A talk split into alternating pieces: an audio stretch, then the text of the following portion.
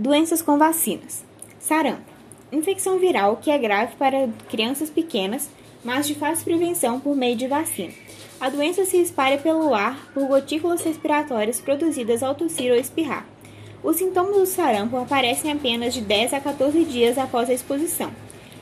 Eles incluem tosse, coriza, olhos inflamados, dor de garganta, febre e irritação na pele com manchas vermelhas.